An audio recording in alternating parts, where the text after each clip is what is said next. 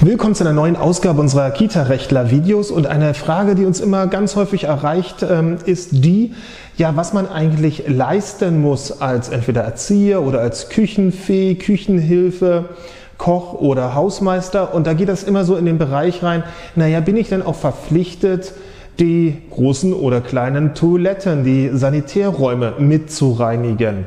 Und nun ja, bei den Erziehern, da haben wir das eigentlich schon relativ genau in einem anderen Video mal erklärt, dass wir der Meinung sind, wenn es nicht gerade in einer Stellenbeschreibung explizit ähm, aufgeführt ist, dass eine solche Verpflichtung für Erzieher natürlich nicht besteht. Jetzt aber könnte man ja überlegen, wie sieht es bei einer Küchenhilfe aus, wenn zum Beispiel zum Küchentrakt auch noch Sanitärbereiche dazugehören und dort auch dann sich Toiletten befinden.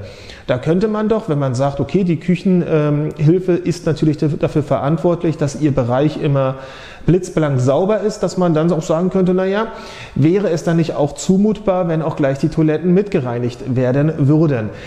Dem ist aber natürlich nicht so. Ähm, schon ein Landesarbeitsgericht hat im Jahre 2009 entsprechend entschieden, dass selbst wenn sich Toiletten in einem Küchenbereich befinden würden, einem Küchentrakt befinden würden, dass dann für eine Küchenhilfe, die als Küchenhilfe auch angestellt ist, sich damit nicht automatisch die Verpflichtung ergibt, solche Räumlichkeiten dann mitzureinigen. Also, die Arbeitsplatzbeschreibung oder das, was man unter der Tätigkeit im eigentlichen Sinne versteht, ist die Grenze dessen, was ein Arbeitgeber dann auch für andere Tätigkeiten mit anordnen kann. Und das Reinigen von Toiletten ist nun mal ein ganz anderer Bereich und das ist etwas, was weder Erzieher noch Küchenhilfen im Normalfall zu leisten haben.